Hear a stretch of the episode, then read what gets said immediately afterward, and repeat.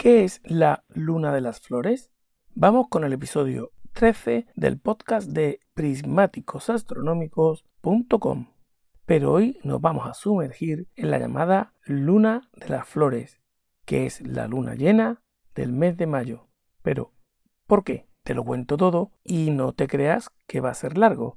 Ya lo verás. Voy a responder fundamentalmente dos preguntas. ¿Qué es la luna de las flores?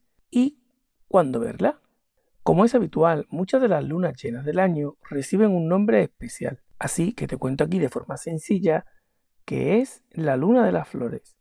La conocida como luna de flores debe su nombre a una cuestión mucho más sencilla y cercana de entender que la luna de otros meses, porque esta luna llena de mayo recibe su nombre por el resurgir de multitud de flores en esta época del año por el avance de la primavera en el hemisferio norte. De hecho, al propio mes de mayo ya se le conoce en muchos sitios, por lo menos por mi tierra, como el mes de las flores. Y el nombre de Luna de las Flores viene, una vez más, del famoso viejo almanaque del agricultor, con origen en la cultura popular de las tribus nativas americanas. Y te recuerdo, que he olvidado decírtelo antes, que en prismáticosastronómicos.com tiene una información similar a esta y más completa por escrito. Pero ahora quiero decirte que a esta luna, este plenilunio, también recibe otros nombres, como la luna llena de la siembra de maíz o la luna de leche. Lo de la luna de la siembra de maíz viene por el florecimiento de las plantas en los cultivos, sin más, y lo de luna de leche hace referencia al aumento de la fertilidad típico de la explosión de la naturaleza en esta época primaveral. Pero, ¿cuándo es la luna de flores? Esta luna de flores llega con el mes de mayo de cada año. Pero, por si eres curioso y quieres saber qué noche es la luna de flores de los próximos años, te diré que en 2022, año en el que publico este episodio, será el 16 de mayo y que en 2023 será el 5 de mayo.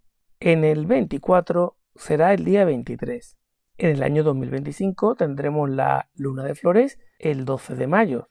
En 2026, muy temprano, el día 1. En 2027, el 20 de mayo. Y en 2028, el día 8. ¿Y cuál es la mejor opción para observar mejor esta luna de flores? No tiene mucho de especial y es una decisión un poco personal.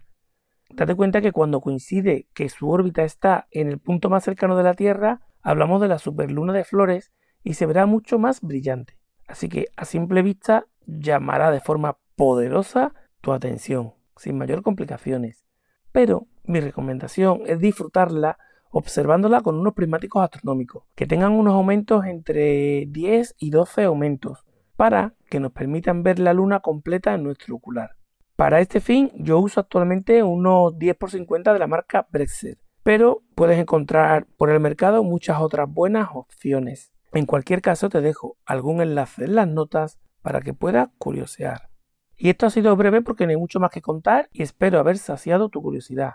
Muchísimas gracias por ser de esas buenas personas que llegan hasta el final. Acuérdate de suscribirte y nos escuchamos pronto. Disfruta del cielo nocturno. Adiós.